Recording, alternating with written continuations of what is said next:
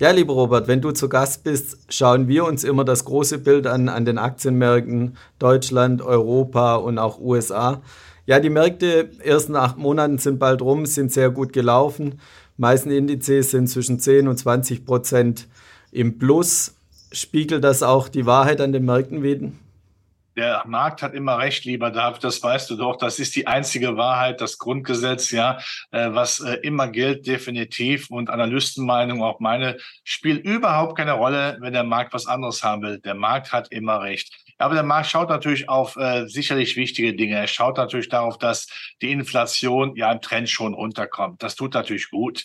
Äh, das äh, sorgt auch dafür, dass, äh, wie ich nach wie vor meine, dass wir in der zweiten äh, Jahreshälfte, da sind wir ja drin, zum Ende auch, äh, dass wir dann die Zinssenkungsfantasie spielen. Ich höre natürlich, dass äh, die Notenbanker noch mit martialischem Ton immer noch die Keule, die Anti-Inflationskeule schwingen. Aber ich bin der Meinung, dass wir in den USA keine Zinserhöhung mehr bekommen werden aber natürlich Herr Paul den Teufel tun wird und jetzt schon über Zinssenkungsfantasie irgendwie fabuliert, aber er wird nichts mehr machen. In der, im Euroraum könnte ich mir vorstellen, dass wir noch eine Zinserhöhung bekommen und dann aber eigentlich mehr, ja, ich nenne es immer die Verbalerotik der Notenbanker, die dann zwar noch verbal immer noch diese harte Sprache führen, dann aber definitiv dann auch äh, nichts mehr adäquates in puncto Zinserhöhung nach der letzten Zinserhöhung der EZB machen. Das andere große Thema ist die, ist ja China, das ja äh, in den Seilen hängt, das also Wachstumsprobleme hat.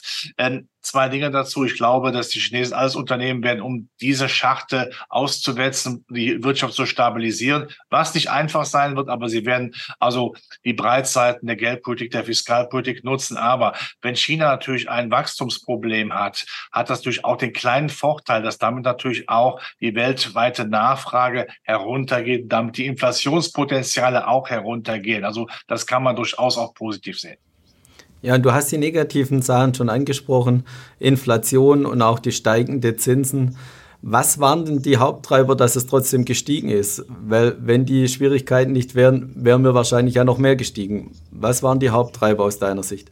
Der Zins ist der natürliche Feind der Aktienmärkte, so wie es die Schwiegermutter für den Schwiegersohn ist. Ich habe es einfach jetzt mal gesagt. So, äh, aber wenn eben die Gefahr dann insofern gebannt ist, dass man sagen kann, na ja, es tut ja nicht wirklich weh, weil ja zumindest noch, also für Europa kann man es ganz klar sagen, die Inflationsraten oberhalb der Zinsen liegen. Das heißt, Zinssparen ist in dem Sinne nicht wirklich attraktiv. Das muss man auch immer äh, den deutschen äh, Kunden und Kundinnen definitiv sagen. Äh, die Inflation frisst den Zins auf. Und wenn eben die Zinssenkungsfantasie dann zum Ende des Jahres hin spielen und keine Zinserhöhung mehr kommt, dann ist das natürlich mehr als die halbe Miete für die Aktienmärkte, weil die Aktienmärkte eben nicht mehr diesen großen natürlichen Feind äh, in dem Sinne zu befürchten haben. Ja, und wenn wir gerade noch so vielleicht einen Blick auch in die Zukunft wagen wollen, wir haben alle keine Glaskugel, aber bisher sind wir gut gelaufen. Du hast gesagt, äh, wir sehen leichte Schwierigkeiten in China. Siehst du noch andere große Themen zum Ende des Jahres zu kommen, Geht es so weiter nach oben oder wie ist deine Einschätzung? Es wird mehr Volatilität geben, weil China hat eben Probleme und wir wissen durch alle, China ist für ein Drittel des weltweiten Wirtschaftswachstums zuständig. Wenn das mal Probleme hat, tut das sicherlich eben definitiv weh. Ich sehe aber sicherlich äh, dennoch nach wie vor äh, den Aspekt, dass über die Zinssenkungsfantasie auch dann die kulturzyklischen Werte, dass die schon eine Zukunft haben. Äh, die Amerikaner haben immer noch die Weltleitbörse und wenn da eben gesagt wird, die Zinsen steigen nicht mehr, hilft das natürlich der Konjunktur. Wir wissen ja alle, in Amerika kann man ja innerhalb von zwei Tagen seinen bestehenden Kredit auf günstigere Zinsen, wenn es denn so weit kommt, dann auch umswitchen. Das hilft definitiv.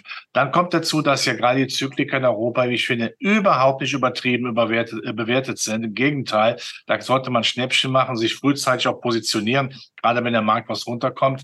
Und mein lieber David, das große Thema bleibt nach wie vor auch Hightech. Hightech ist nicht tot zu kriegen. Das sehen wir. Wir haben zwar in den letzten Tagen und Wochen vielleicht auch mal ein bisschen äh, Kursrückgänge gesehen, aber ähm, ich glaube auch, dass äh, im Sinne von IPOs immer mehr da passiert, dass die Salz in die Börsensuppe wieder gelangt, was ja für mich die IPOs sind, neben den Zinsen. Dann spricht das eben auch dafür, dass der Hightech-Sektor nicht tot zu bekommen ist. Und das muss man immer wieder sehr klar erkennen. Ähm, ähm, wir müssen nicht so lange warten wie im Internetzeitalter, also von der, von der Erfindung von Internet oder von den Dingen, die ja passieren, bis zur Anwendung. Das wird bei der KI, bei der künstlichen Intelligenz deutlich schneller gehen. Und deshalb bin ich durchaus optimistisch, was die Märkte äh, definitiv angeht. Oder anders gesagt, ich glaube, die apokalyptischen Reiter werden auch dieses Jahr wieder vom Pferd fallen. Ja, und du hast es vielleicht noch angesprochen als Anschlussfrage und letzte Frage. Hightech-Branche natürlich super gelaufen dieses Jahr. Ist die aus deiner Sicht schon heiß gelaufen oder hast du eine andere Branche, wo aus deiner Sicht vielleicht schon heiß gelaufen ist?